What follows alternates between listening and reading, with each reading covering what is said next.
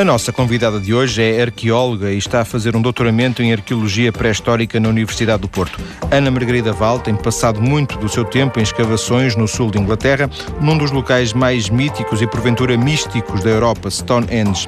Se nunca ouviu falar ou tem apenas uma ideia de que é um sítio onde há umas misteriosas pedras ao alto, fica a saber que é muito mais do que isso, de acordo com este breve trabalho da jornalista Ruth Fonseca. Acredita-se que o Stonehenge foi construído para permitir a observação de fenómenos astronómicos como os solstícios de verão e do inverno. No interior deste monumento é possível determinar algumas datas significativas, basta encontrar a posição correta entre os mais de 70 blocos de arenito que o formam. Os cientistas acreditam que também terá sido construído com objetivos religiosos. A estrutura é formada por círculos de pedras que chegam a ter 5 metros de altura e a pesar quase 50 toneladas. Foi construído em três fases, entre os anos 2800 e 1100 a.C. e calcula-se que tenham sido necessárias mais de 30 milhões de horas de trabalho. Começou por ser uma vala circular com quase 100 metros de diâmetro. No centro tinha um banco de pedras e um santuário de madeira. O círculo estava alinhado com o pôr do último dia do inverno e com as fases da lua. Mais tarde foi alargado, foi construído o duplo círculo de pedras em posição vertical no centro do monumento. Na última fase foi criado dentro do círculo que já existia um novo círculo. Não sabe quem construiu o Stonehenge, mas quem o fez usou conhecimentos matemáticos como conceito e o valor do pi nos círculos de pedra, quando ainda não tinha sido formulado o teorema de Pitágoras. A maior parte dos historiadores afirma que era usado como uma calculadora de pedra, um verdadeiro computador megalítico. Este é um monumento da Idade do Bronze, está na planície de Salisbury, no sul da Inglaterra. Ana, boa tarde. Viva. O que é que Stonehenge tem de especial? Stonehenge é um dos, eh, dos sítios emblemáticos da pré-história uh, a nível mundial. Uh, e neste momento tem uh, vários investigadores, vários arqueólogos a trabalhar na área e eh, exatamente a tentar compreender Stonehenge e a área envolvente. Eh, estas informações que, que a Ruth Fonseca trouxe aqui foram tiradas da internet, são coisas relativamente, eu ia dizer, banais, eh, mas nem, nem, não tenho a certeza se sejam tão banais como isso, no sentido de que sejam certezas.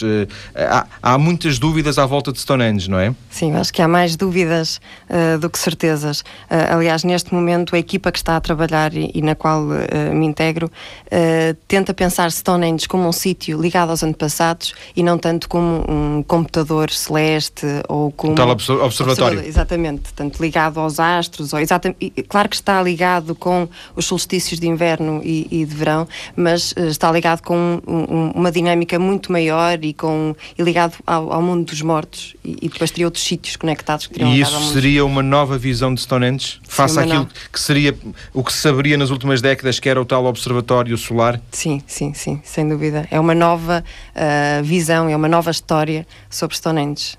Uma história que porventura não será definitiva no sentido em que uh, aquilo, aquilo tem ainda muito potencial de, de, de conhecimento, até mesmo ao nível de, de, eh, arqueologia? Tem, tem. Neste momento, isto é uma, hipó uma hipótese interpretativa que está neste momento a ser, a ser testada. E em arqueologia nunca há uh, uma certeza ou nunca há um ponto final acerca da, da interpretação de um sítio.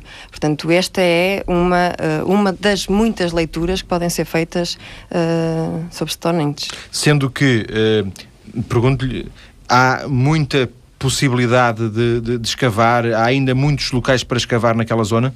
Ah, neste momento os esforços estão a ser concentrados na área envolvente, uh, envolvente a Stonehenge. Existem escavações a decorrer também no interior, mas a preocupação é perceber o que é que está à volta de Stonehenge, onde estavam as comunidades que construíram Stonehenge e como é que era a vida dessas, dessas comunidades e, e para que utilizaram, entre aspas, o, o, o sítio, o monumento de Stonehenge. E há muitos uh, arqueólogos a, a, a, fazer escavações em Stonehenge no sentido de várias equipas em simultâneo ou há alguma um, algum controle até em termos de, eu ia dizer, de poluição que possa criar uh, o excesso de, por exemplo, de arqueólogos Sim. no local? O controle existe e, e, é feito em Inglaterra pela National Trust e, portanto, são eles que concedem as autorizações e, uh, e os sítios uh, onde, onde se pode efetuar escavações. Mas neste momento existem duas equipas a trabalhar, uma coordenada pelo arqueólogo Tim Darville uh, e outra uh, onde me integro que reúne vários arqueólogos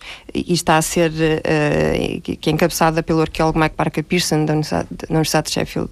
Uh, o time da Darville tem uh, escavado no interior de, de, Stonehenge e nós temos feito escavações em redor de Stonehenge. Mais à procura destas, destas comunidades. Exatamente, dos, dos exatamente. Que... E não perceber o monumento como isolado. Portanto, o monumento por si não fará uh, sentido, entre aspas, se não integrado no, no, numa rede de outros monumentos, de outros caminhos.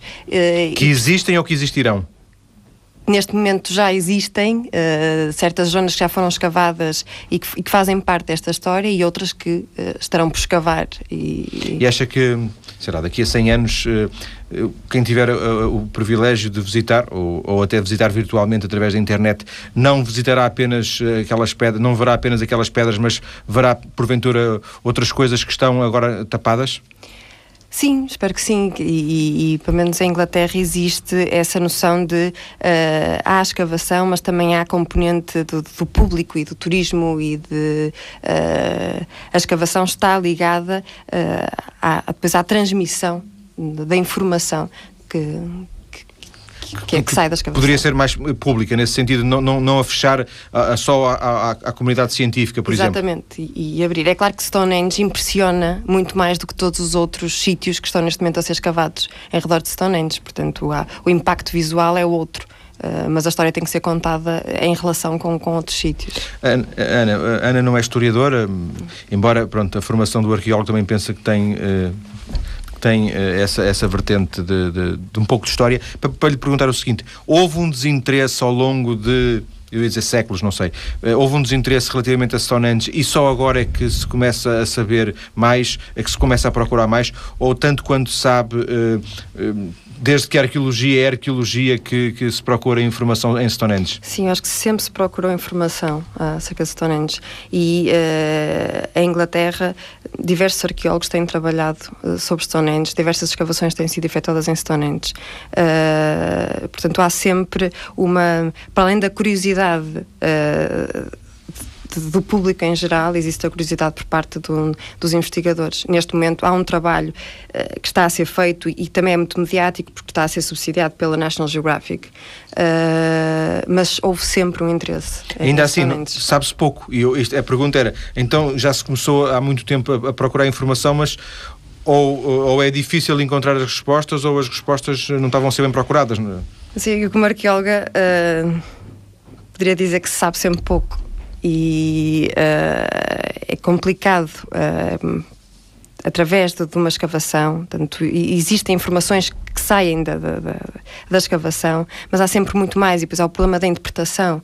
E, e, e, um material, um objeto, pode ser interpretado de diversas formas e pode ser visto por diversas formas por, por diferentes arqueólogos. E, portanto, Stonehenge possibilita uma multiplicação de, de, de abordagens e, de, de, hipóteses interpretativas. De facto, pode estar ligado a, a ao sistema solar e, e, à, e aos astros, uh, como pode ser um sítio para os antepassados, como pode ser, como Tim Darville uh, afirma, um sítio uh, de cura, onde pessoas com, com problemas de saúde iriam.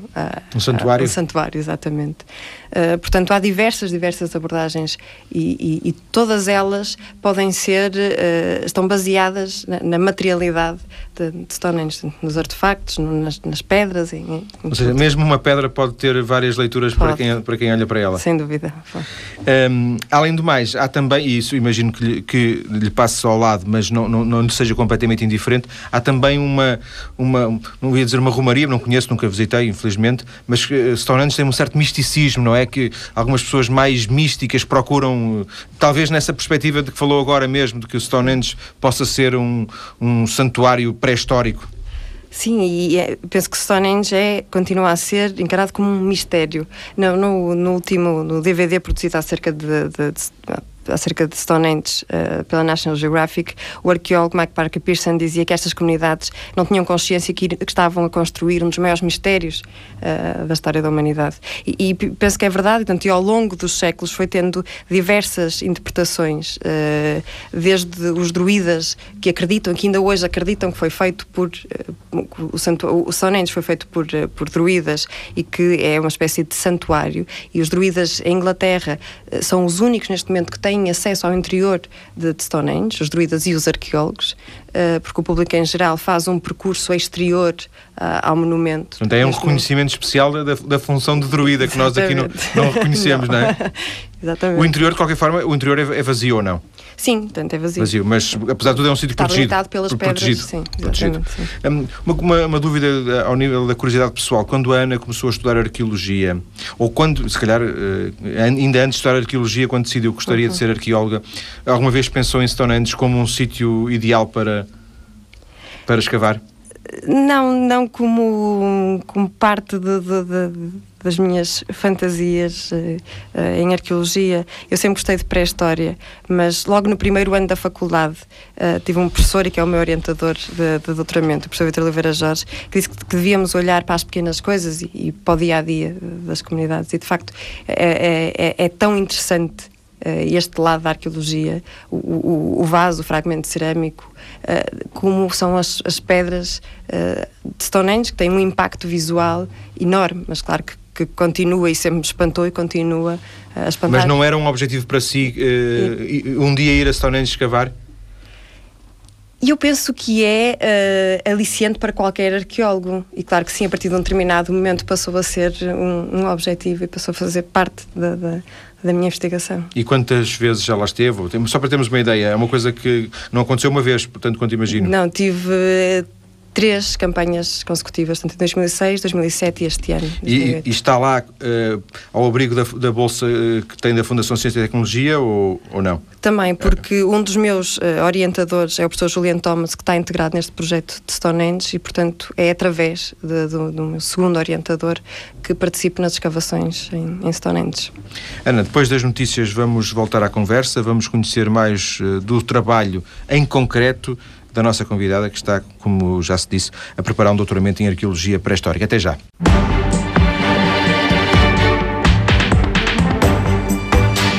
Estamos de volta, eu e a convidada principal de hoje, a arqueóloga e investigadora Ana Margarida Val. Na primeira parte falámos um pouco desse local misterioso chamado Stonehenge, em Inglaterra, onde ela tem feito escavações. Ana, o que é que, o que, é que em concreto, eh, se faz na, em, lá na, na, em Stonehenge, um, procurando algo que vocês à partida esperam que seja ou, ou não têm, por exemplo, expectativa nenhuma em concreto? Eh, tem-se expectativas. Assim, todos os sítios que foram intervencionados este ano uh, tinham sido já detectados pela prospecção geofísica e, portanto, existia. Isso é a prospecção uh, geofísica? Em que todo o terreno é prospectado com, com umas maquinazinhas uh, que. Tipo, tipo raio-x? Exatamente. e, portanto, percebem. Portanto, como aquilo são sistemas, são estruturas em negativo, são fossas e, fo e fossos, permitem ver essas depressões no terreno. Portanto, tem-se uma, uma fotografia do, do subsolo. Aqui há qualquer coisa. Exatamente. E, permite. E, e permite, tanto todos os sítios que foram intervencionados este ano, já se sabia, mais ou menos, à partida, onde estavam e o que é que, o que, é que poderiam ser. E, portanto, esta, esta ideia de que que, que hum, a Ana falou que o seu orientador, ou pelo menos o coordenador da, da, da, da escavação uh, que, a, que a acompanha, que defende que aquilo que Stonehenge será sobretudo um, um local de culto aos mortos, um, uma função religiosa. Uh, Sim, um centro de, de, dos antepassados, portanto, ligado aos antepassados. Mas não tanto religioso, é isso? Sim, não tanto religioso. Não, tanto religioso. não, não, não, não, seria tão correto falar de religião em pré-história, uma série de, de, de, estaria por detrás, uma série de conceitos e, e, de preconceitos ligados à religião, que é melhor em, em pré-história não, não, não falar de religião. Embora pudessem as pessoas também ter, ter sim, deuses, não é? Claro, Mais claro, sem dúvida. Não monoteístas, mas deuses, não é? Sim, sim, sem dúvida. E portanto, uh, vocês uh, vão, avançam para um determinado local uh, com uma determinada expectativa. Uh, tentando encontrar com base em, por exemplo, escavações anteriores, uh, que fica de um ano para o ano, de um ano para o outro ficam as questões. Portanto, os sítios depois são completamente tapados após a escavação. Para uh, voltar a destapar posteriormente? Normalmente não se, não se intervenciona em sítios que já foram intervencionados. Uh, é muito em, em Stonehenge, no, no, no, neste projeto Stonehenge, uh, que eu tenha conhecimento, isso nunca se fez. Portanto, todo o sítio é escavado integralmente, a sondagem é aberta, é escavado e depois é novamente fechado. E no ano seguinte uh, escava-se e faz uma intervenção numa outra área. E porquê que se tapa uh, Porque não há nada para ficar à, à mostra? É por uma questão também de. Uh, primeiro, temos que o fazer, porque o Para proteger o local? Para proteger o local. Portanto, é uma paisagem uh, preservada também e, portanto, terá que ficar tudo como estava antes da escavação. Portanto, só durante um mês é que se abrem uh, as sondagens e depois é tudo novamente tapado e fica tudo com um, um aspecto original, certo. ou seja, antes da escavação. Como se não tivesse acontecido Exatamente. nada. Uh, alguma coisa aconteceu, também não se sabe, imagino eu, alguma coisa aconteceu para que aquele local que já foi habitado um, e que de alguma forma sempre ao longo da história terá fascinado todos os humanos que por lá passaram, uhum. tivesse sido abandonado e até eh, abandonado, tapado, não é? Abandonado quase desaparecido. Posso dizer, é, é, é um problema que se coloca, o problema do, do abandono e de porque é que as comunidades uh, começam a construir e começam a habitar uh, os mesmos espaços de uma outra forma e, e abandonam Uh, os espaços anteriores. Podem não abandoná-los, abandonam-os fisicamente, podem não os abandonar em termos de. Eles podem estar conectados com memórias uh, e com. Por exemplo, com os antepassados, mas efetivamente, fisicamente, abandonam esses sítios.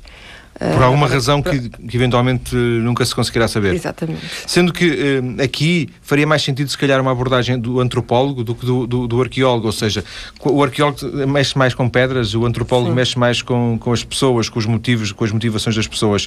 Uh, vocês também ou fazem, trabalham com, com mais do que uma disciplina, ou pedem ajuda a antropólogos, ou também fazem um pouquinho, um pouquinho de antropólogos? Na interpretação humana dos sinais que as pedras vos dão? Sim, é, é claro que a, nossa investigação tenta sempre chamar uma série de outras, de outras disciplinas, mas tentamos fazer, se é possível, falar dessa forma, um bocadinho papel de antropólogos e perceber o, o que é que. Uh, terá uh, proporcionado, okay, terá levado as pessoas a relacionar-se de uma forma diferente com, com o meio e, e, a, e a, estabelecer uh, novas, novas relações e a criar e a construir novos sítios e novos monumentos. Uh, uma das hipóteses que tem sido colocada uh, por esta equipa é que a partir de, de, de 2500, 2400 aparece o metal em, em, Inglaterra, o cobre, e que isso origina uma nova forma de ver o mundo, de estar no mundo, uh, e passa-se a construir uh, outros, outros monumentos. E, portanto, Stonehenge fica ligado, de facto, à memória, uh, mas deixa de ser... Um, ocupado, entre aspas, das, as comunidades deixam de ir a Stonehenge para prestar, por exemplo, homenagem aos seus mortos. seria um monumento do, do pré-metal e, portanto, perderia alguma utilidade? É? Essa é a interpretação que, que, os, que os arqueólogos em Inglaterra, neste momento, e deste projeto, estão a, a colocar. Então, o, o arqueologia tem, tem, esta parte fascinante que eu já percebi que permite, não, não, é, não é por coisa nenhuma, evidente, há de haver uma, uma sustentação, mas permite muitas explicações, muitas Sim. interpretações, não é? Sim, eu ia dizer quase cada arqueólogo sua sentença. é, não será exatamente assim, não é? Mas, mas permite, não é, não é uma coisa tão objetiva como dizer isto que está aqui é um rato a um microfone, quer dizer, uh, como não há uma sustentação objetiva, uh, o que pode haver é um, uma boa interpretação para, para aquelas provas Pois, porque eh, de facto estamos a falar de sociedades sem escrita e, portanto, o arqueólogo uh, faz a interpretação do, do, dos artefactos uh, no seu contexto e faz a sua leitura consoante as suas bases teóricas, os seus preconceitos, os seus anseios, as suas questões. Um, Também com algum isso... conhecimento histórico do que é que foi, por exemplo, com as primeiras referências que, que existem escritas ao, ao, local. Portanto, vocês também não podem ignorar aquilo que são documentos. Sim, claro que não, mas webs. por exemplo, provavelmente as primeiras referências escritas sobre uh, Stonehenge uh, foram feitas pelos romanos que pensavam que era tempo, um templo ao deus Sol, ao deus Apolo. E, e, e, portanto, e mostra que de facto é um sítio. Cada um que, interpreta a sua maneira e com os seus olhos, não é? Exatamente, sim. Eles sim, interpretaram sim. com o um olhar de romanos. Sim, sem dúvida. Há, vantagens, para além de, de, das vantagens que, que, se poderia dizer de, de enriquecimento cultural, é numa equipa ser uh, constituída por arqueólogos de vários países? No sentido que, que há, não há uma arqueologia, há várias arqueologias e esses, esses contributos podem aparecer numa equipa multinacional. Eu penso que sim, penso que sim, porque uh, temos uh, diferentes experiências, uh, escavamos em diferentes sítios, pertencemos a diferentes escolas, muitas vezes de, de, de, de arqueologia. Que existem que existem, existem. várias, sim, sim. se não escolas, pelo menos abordagens diferentes sim, da arqueologia. Sim, sim, sim. E, portanto, se o diálogo uh, se puder estabelecer um diálogo, ele é sempre uh, melhor do que, do que a não existência de, de do que uma só visão. Exatamente. Ana tem feito estas escavações em Stonehenge, eh, na companhia de outros arqueólogos, alguns deles portugueses. Um deles é Gonçalo Leite Velho, que é docente do Instituto Politécnico de Tomar, tem participado em vários projetos internacionais, está também, como a Ana, a tirar o doutoramento na Universidade do Porto. Eh, Gonçalo, viva, boa tarde. Olá, boa tarde. Viva, Gonçalo. O que é Stonehenge para si?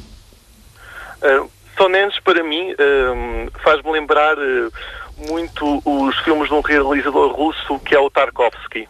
Particularmente dois. Há um que se chama Stalker e outro que é o Solaris, onde existe uma espécie de zona.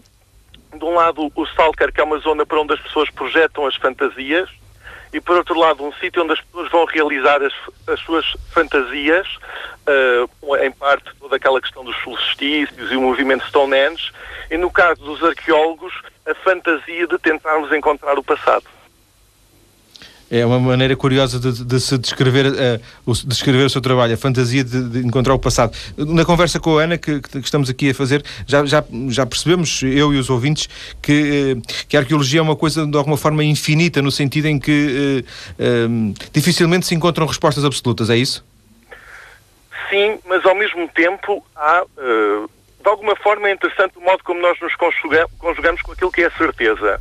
Eh, nesse caminho até é muito interessante o cruzamento entre a arqueologia e a, e a filosofia. E depois já há uma espécie de. Eu ia utilizar uma outra palavra perigosa, que é a palavra magia, porque nós encontramos com uma série de. encontramos com os objetos e encontramos com a, eh, o problema da objetividade dos objetos.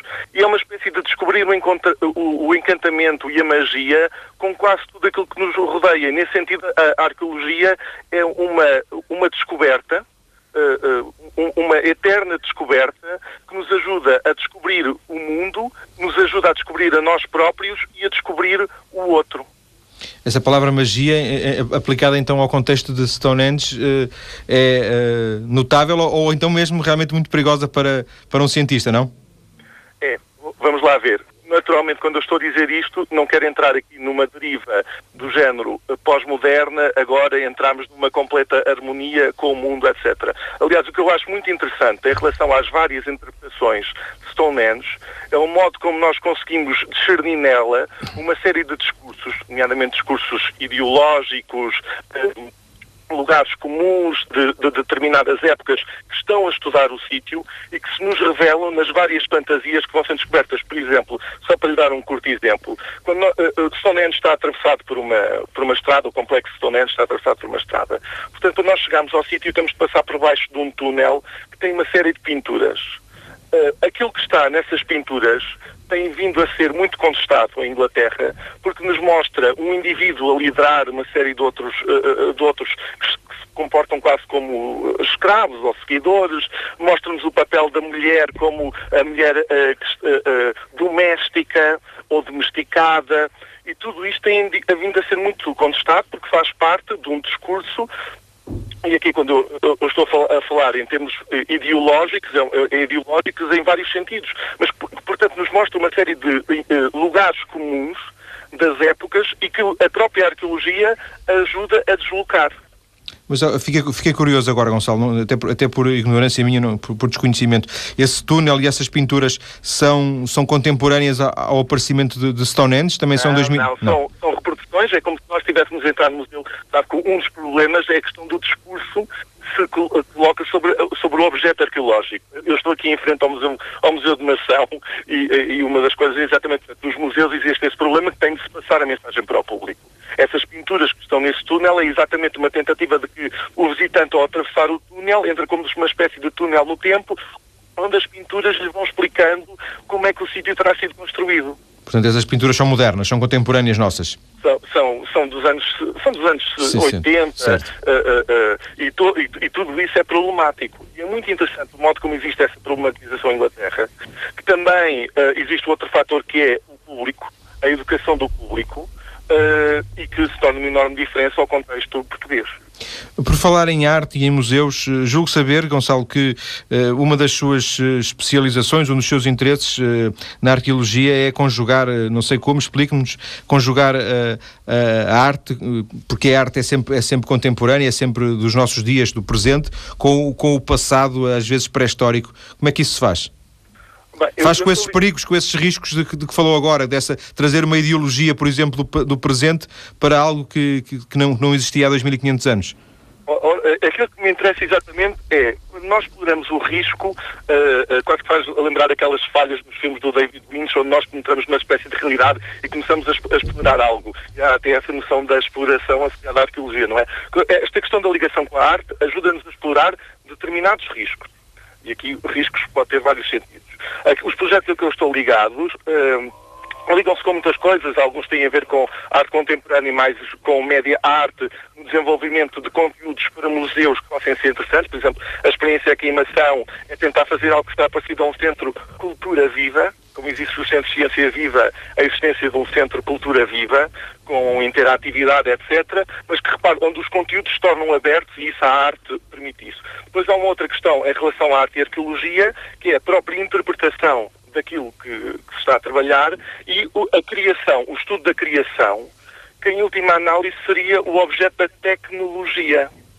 A tecnologia, a palavra vem do grego tecné, que tem este, este aspecto de ligação com poiesis de criar. E é muito interessante nós estudarmos aquilo que foi criado no passado. Gonçalo, deixa-me fazer-lhe uma última, última pergunta. Um, outra das suas áreas uh, de interesse é, segundo julgo saber, conjugar a, a, as tecnologias de informação, as tecnologias digitais, com a arqueologia.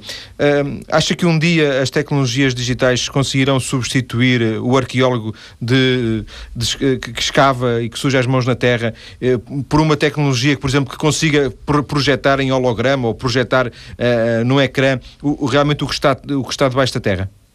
Não, eu acho que, acho que isso é um, é um sonho. Isso tem a ver com um aspecto da, da modernidade e acho que hoje em dia uh, uh, a nossa esperança na arqueologia faz-me lembrar um bocado a esperança que nós também tínhamos até agora nos mercados e que neste momento está, estamos num momento de transição. Acho que a, a, a tecnologia neste momento tem muito mais a ver com este aspecto da experiência, até a este conceito de realidade aumentada, que pode ser muito interessante de, de explorar na, na, arqueologia. E nós cá em Portugal, uh, por exemplo, aqui onde eu estou em Mação, ou no projeto que eu ia estamos ligados em Foscoa, a escavação do sítio de Castanha do, do Vento e todos aqueles sítios, existe um potencial enorme que falta, infelizmente, ainda no país articulação suficiente entre as várias entidades para se conseguir criar alguma coisa com, com futuro. Mas espero que daqui a alguns anos nós possamos ter esta mesma conversa, exemplo, acerca de Castanheiro do Vento, que fica lá na Horta do Douro, em Vila Nova de Foscoa, e aquilo que também nós estamos a fazer por lá. E nós vamos eh, dedicar a terceira parte da, da nossa conversa, depois das notícias, a Castanheiro do Vento. Obrigado, Gonçalo Leite Velho, por este, por este contacto. Volto à conversa. Obrigado, Gonçalo. Volto à conversa com a Ana Val, a nossa convidada. Ana, hum, há também Stonehenge em Portugal? Quer dizer, primeiro que tudo tínhamos que perceber o que é que é Stonehenge, não é? Mas uh, pelo menos uh, sítios que, ao nível de, de, de uma complexidade pré-histórica, sejam desafiantes.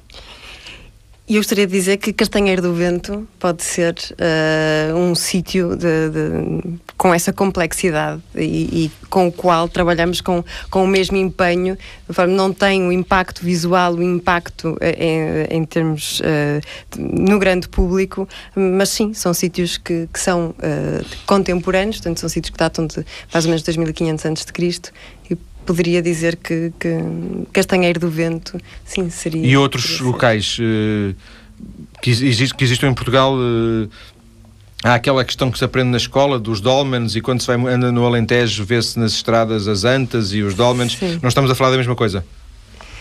Uh, não estamos a falar da mesma coisa, não. Uh... Não em termos mesmo de, de idade, de, de, de em, em, também são pré-históricos, não? Também são pré-históricos, sim. essa, essa acertei. Sim, sim e, e, de facto Stonehenge, quando começa a ser construído, como foi apresentado logo na, na, na primeira peça, tanto em 3 mil poderão ser ainda contemporâneos mais ou menos dessas, das últimas, uh, dos monumentos megalíticos Uh, e, e, que de facto em Inglaterra também existem esses monumentos megalíticos, mas são distintos do, do, de Stonehenge. Claro que Stonehenge é, é, é muito é mais único. do que é muito mais do que um simples monumento megalítico, uma anta ou um dolmen, não é? Sim, sim, claro que sim.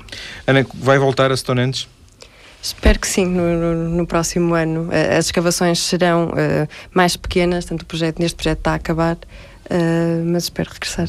Sendo que, uh, tanto quanto percebi, até de alguma forma já aflorámos isso, Stonehenge, nesse aspecto, eu ia dizer não infinito também, mas infindável, no sentido em que demorará, não sei, décadas uh, até Sim. haver uma ideia, se é que um dia vai haver uma ideia do que é que é Stonehenge. Sim, provavelmente irá existir a ideia desta, desta equipa acerca de, de, de Stonehenge. E provavelmente nem todos os arqueólogos que colaboram, integram esta equipa, estarão de acordo em todos os, em todos os aspectos. Mas daqui a sai um, um, uma interpretação. E vários artigos científicos. Sim, sem dúvida. Se cada um dos, dos, dos arqueólogos fizeram com a sua própria interpretação. Sim. Vamos uh, voltar a seguir uh, às notícias. A nossa convidada está na fase final da sua tese de doutoramento sobre arqueologia pré-histórica. Já ouvimos falar aqui em Castanheira do Vento, em Freixo de Numão, no Douro. Vamos lá, vamos falar uhum. disso depois das notícias. Até já.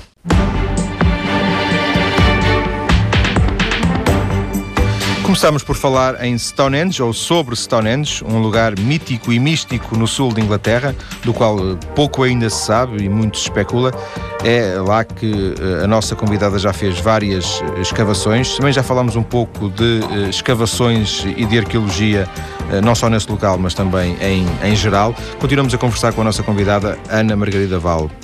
Ana, a sua investigação, a sua tese de doutoramento é sobre arqueologia pré-histórica. Isto é um, assim, um, um, chapéu muito grande, não é? Sim, sim, uh, abarca, por exemplo, uh, Stonehenge, mas sua, o seu interesse não está em Stonehenge. Não, não está de todo. O meu, uh, a minha tese tem como tem por base um sítio, o sítio Castanheiro do Vento, que o Gonçalo já referiu, já foi aqui referido, que se situa no, no norte de Portugal. Uh, e é um sítio que data genericamente também de 2500 a.C. Um, e é a partir de, de, de, Castanheiro do Vento que nasce a minha tese, todas as questões que Castanheiro uh, coloca a partir de, das escavações e, e, do meu diálogo com Castanheiro e com toda a equipa, porque é um trabalho de equipa que se faz em Castanheiro do Vento desde 98. Uh, ah, a partir daí uh, irá nascer, e nascem as minhas questões nas quais estou a trabalhar agora. O que é que se sabe? Dentro do, do, da, da, objetividade possível, factualmente o que é que se sabe sobre Castanheiro do Vento? É um lugar que pertence a, um Freixo do Numão, é isso? É... Sim, não, pertence à Horta do Douro, Vila Nova de Foscoa. Freixo do Numão é uma freguesia certo. ao lado da Horta do Douro. Uh, mas sim, é um sítio uh, que neste momento identificamos três uh, anéis uh, de pedra, portanto, que tradicionalmente são chamadas de, de muralhas, que são inter interceptados por estruturas subcirculares, que costumam ser apelidados de bastiões. Portanto, estes sítios têm sido. Pedras, grandes pedras, e pequenas. Sim, são muros. Hum. Uh, e têm sido interpretados como povoados fortificados desde os anos 90 que uh, esta a Escola do Porto, entre aspas, vem desmistificando ou vem pondo em causa este, esta interpretação, nomeadamente primeiro pela professora Susana Oliveira Jorge e pelo professor Vítor Oliveira Jorge, que inicia a escavação em Castanheiro do Vento, já segundo um novo modelo uh, interpretativo e que tenta colocar novas questões a estes sítios. Portanto, é, é nesta linha que, que, que, eu me encaixo e que o meu projeto está, está a ser E eles contestam esta ideia de fortificação, de muralha, em detrimento eh, não, colocando como alternativa o quê? Uh, como a, a, professora Susana Oliveira Jorge começou por falar de recintos morados uh, e o professor Vitor começa a falar de colinas monumentais uh, quando começa a, a, escavação de Castanheiro do Vento. Ou seja, o sítio não é só o, o, que se situa, portanto, são sítios que estão construídos no topo Uh, de colinas, topo de montes. Castanheiro do Vento tem uma altitude, altitude absoluta de 730 metros. Uh, portanto, o que o professor Vítor pensa é que são toda a colina é, uh, é um todo significante e, portanto, temos que olhar para estes sítios, não como o topo do monte construído, mas sim como toda a colina, uh, que seria, esse sim seria uh, o monumento e não propriamente uma muralha, um, um forte. Não, exatamente. Um castelo. Seja, um castelo à moda dos tempos exatamente. antigos. Exatamente. Põe-se de lado que durante esta altura existisse um, um, estado de guerra endémico, portanto que as populações teriam necessidade de se defender no topo dos montes e construir estas arquiteturas monumentais uh, em pedra e possivelmente em terra, em terra crua. E uh, há vestígios de uh, habitantes, vestígios de, de, de pessoas que tivessem residido nessa, nessa zona? O que nós pensamos em, em Castanheira é que também não, não seria um sítio uh, de habitação como hoje o entendemos. Uh, ou seja, com uh, casas e, e, e com, com, pessoas a terem o seu dia a dia, a fazer todo o seu dia a dia no, no interior deste, deste recinto. Mas que estariam. Daí a ideia de monumento. Sim, exatamente. Portanto, seria um sítio. Também, sim. Não tanto utilitário, mas um, mais um sítio para adorar, porventura? Não, seria um, um sítio que não se pode desconectar da vida, do, dia a dia das, das, das, comunidades que poderiam viver uh, nos vales ou, ou em sítios mais, uh, digamos, mais férteis e, e, e, com melhores condições de habitabilidade.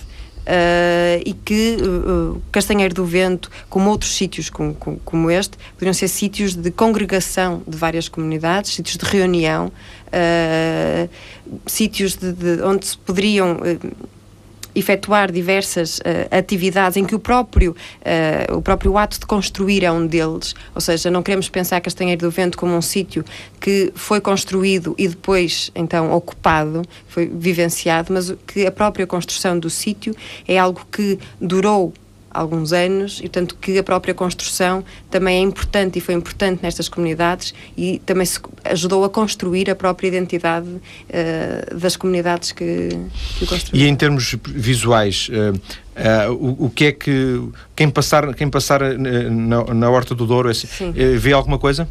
Uh, neste momento não, quer dizer, uh, o que nós temos é estruturas pétreas que estruturas de em pedra, pedra. Uh, que no máximo podem ter um, um metro de, de, altura. E o que fazemos agora é que estamos é só a fazer a decapagem, ou seja, a retirar só a primeira camada de terra para que essas estruturas fiquem uh, visíveis. Uh, Mas elas são mais fundas, é isso? Poderão ser mais fundas. Em alguns locais são, são, sem dúvida. Um, e portanto, quem passa pela estrada em, em, em direção uh, de São João da Pesqueira para Foscoa, o que vê é uma colina que, muda também, é, é, é curioso. E, e, outro colega nosso, João Muralha Cardoso, que fez agora uma tese de doutoramento sobre, sobre Castanheiro do Vento, uh, colocou o ênfase da forma como, uh, de diferentes sítios, uh, a colina também se vê de uma de forma diferente. Portanto, toda esta fluidez. Um, Era um sítio estrategicamente curioso, interessante, não é? Sim, sim, em diversos, em diversos aspectos, não só visuais. Uh, não podemos pôr só a tónica no, no, impacto visual que teria Castanheiro do Vento ou do, o que é que se avistaria de Castanheiro do Vento, mas claro que era um, era importante e foi importante e é importante para nós hoje eh, arqueólogos essa, essa questão. Ou seja, eh, há muito ainda para escavar em Castanheiro do Vento, é isso? Há, uh, em última análise toda a colina seria possível de ser, de ser escavada, mas uh, neste momento estamos concentrados na, na plataforma superior uh, da colina uh, e desde 98 que realizamos escavações todos os anos. 10 anos. Muito, muito para escavar. 10 anos a escavar. Sim. Sendo que fazem a mesma coisa que eu achei curioso, mas realmente é mesmo por ignorância minha. Vocês escavam e voltam a tapar? Não. Não. Em Castanheiro do Vento, não. não. Uh, normalmente as estruturas, porque não efetuamos escavação em profundidade também. E, portanto, como só afloramos o topo das estruturas, depois elas são deixadas. Uh, em, em, Ora, uma curiosidade. Quem pertence, a quem pertence o espaço, no sentido. Agora imagino que eu, eu comprava um, um, terreno. Agora é uma coisa perfeitamente prosaica, mas vocês podem se confrontar com isso. Aquilo é um, é um, é um espaço que é, que é do Estado. É da autarquia. É, do, é, do, é da autarquia, pronto. Essa, porque vocês poderiam ter esse, essa limitação, não era? Sim, poderíamos. Se fosse um espaço de um privado, se fosse propriedade privada, teríamos. Porque claro. às vezes acontece, eu, eu, eu, sei que, por exemplo, no Alentejo há esses casos desses dolmens e dessas antas, alguns estão em propriedade privada e para se visitar tem que, pedir autorização, tem que se pedir Sim, autorização. Sem dúvida. E Sim. portanto imagino eu para escavar muito mais difícil seria. Também. Neste caso concreto não. não. E portanto tá, há tanto quanto percebe uh, interesse da autarquia em fazer daquilo alguma coisa mais do, do que é agora. Esperemos que sim. Hum. E eu penso que sim. Ou seja, nós estamos numa área, que é a área de Foscoa, em que a arqueologia é uma atividade um, que é importante tem que ser importante. Temos o Parque do Coa, as gravuras do Coa. Existe um outro sítio perto de Castanheiro do Vento, que é Castelo Velho, de Freixo no Mão, é localizado na freguesia de Freixo no Mão. Freixo no Mão é um, um, uma vila uh, muito ativa em termos, porque tem várias equipas uh, que, que, que, ficam em Castanheiro, em, em Freixo no Mão uh, quando estão nas suas investigações. Portanto, há várias equipas que se congregam na aldeia de Freixo no Mão. Uh, toda aquela área é uma área onde uh, se sente e, e a arqueologia. Então, agora voltando, voltando à sua tese em concreto, para fecharmos esta parte, um, o que é que a Ana espera Uh, quando tiver terminado, porventura daqui a um ano, hum. espera ter trazido de contributo para, para todos nós? Eu espero. Uh, primeiro lançar um novo olhar sobre um sítio específico que é Castanheiro do Vento uh, e, e, tentar mostrar que todas as, as, narrativas que têm sido produzidas acerca do passado são historicamente uh, situadas e, portanto, são, é, é, uma forma de ver o passado. Mas não as há... renega, ou renega? Não. Também não as renega porque não, não tem um, uma objetividade para hum, contrapor. Exatamente. Quer acrescentar. Não, não vou, exatamente. Não vou pegar em todos os sítios, em todos os materiais uh, de, de, que originaram e que estão na base uh, desse, desse, dessas interpretações, mas é, é, é, a própria, é a própria base desse discurso que eu penso que tem que ser questionada. Não tanto se existe ou não isto, se, da, se este, uh, este vaso indica ou não, ou que função é que poderia ter, é a base de todo o discurso todos os preconceitos que nós temos acerca do passado e por isso neste momento estou a ver que imagens mentais é que estes discursos suscitam e as imagens pictóricas que o ajudam que o, e que neste momento o suportam uh, e também todos os preconceitos, nomeadamente os preconceitos de género que é pouco falado em Portugal em arqueologia neste momento. Mas uh, preconceito de género... É passar para o passado toda uma, uma ideia de, de uma sociedade patriarcal patriarcal e masculina, por exemplo, como o Gonçalo estava há pouco a falar de, deste túnel que, que, dá acesso a Stonehenge, mesmo em Inglaterra se vê esse discurso de, de uma, de uma Sem sabermos se isso era mesmo assim. Exatamente, então é impossível colocar, por exemplo, até famílias ou casas uh, na pré-história, ou falar de crianças ou de, porque por isso simplesmente não sabemos se não. as famílias eram de, de 20 pessoas ou de duas. E o que é o conceito de família. família um, o que se tem encontrado em Castanheiro do Vento está exposto? Está, se é que algumas coisas. Neste momento, não. Neste momento, o material uh, vai para o depósito do Museu de Pré-História de Freixo no Mão, mas uh, existe um projeto para, para, para o local. Para, para, o local, sim, para o local do, do, do Museu de, de Freixo no Mão e que terá exposições permanentes dos sítios de Castelo Velho, Castanheiro do Vento e de um sítio neolítico, que é o sítio do Prazo. E depois, e depois da, da sua tese, Ana, o que é que vai fazer? Continuar, continuar na arqueologia? Continuar a trabalhar em investigação em arqueologia. Sim, sim, Digo isto porque será das uh, profissões arqueólogo que em Portugal terá mais dificuldade. Não sei, imagino eu, pode ser também um, um clichê, mas imagino que não seja fácil ser arqueólogo em Portugal. Há poucas saídas, é isso que eu quero dizer. Eu penso que existem saídas profissionais uh, como arqueólogo. Uh, aquilo que, que, eu preferia continuar na arqueologia da investigação só. E, portanto, poderei voltar à arqueologia empresarial, uh, mas e, são diferentes e, campos. E sair, sair admite? Sair de Portugal? É uma possibilidade, é uma possibilidade. E dedicar-se, por exemplo, a, a Castanheiro do Vento. Daqui a 10 anos vamos encontrá-lo a viver em Castanheiro do Vento. A viver, uh, não. Porque mas, também não, não... Uh, sim, Castanheiro do Vento já faz parte uh, das minhas vivências e fará sempre parte, e espero que continue a fazer parte da minha investigação. É um grande contraste, agora para fecharmos, e, e pego no princípio e, e, e, com esta última ideia, é um grande contraste passar de Stonehenge para Castanheiro do Vento. É, sem dúvida. Porque eu acho que em Stonehenge uh, há, há, uma distância entre mim e, o sítio uh, e com, com Castanheiro do Vento há um, um envolvimento uh, muito maior. Castanheiro do Vento é mais seu? Faz parte, sim. Claro. E sente-se uma estranha em Stonehenge? Sinto ainda me sinto uma estranha em Stonehenge. Castanheiro do Vento é, é a minha Estou apaixonada por Castanheiro do Vento. Agradeço à Ana Val ter vindo à TSF para esta conversa que serviu para conhecermos, eh, também a conhecermos melhor, também para falarmos de arqueologia, viajarmos até Stonehenge e até Castanheiro do Vento, fazermos esta viagem no tempo e no espaço onde uh, ela tem escavado, nos dois sítios, à procura de respostas para as muitas dúvidas que estes locais ainda encerram. Obrigado, Ana. Obrigada.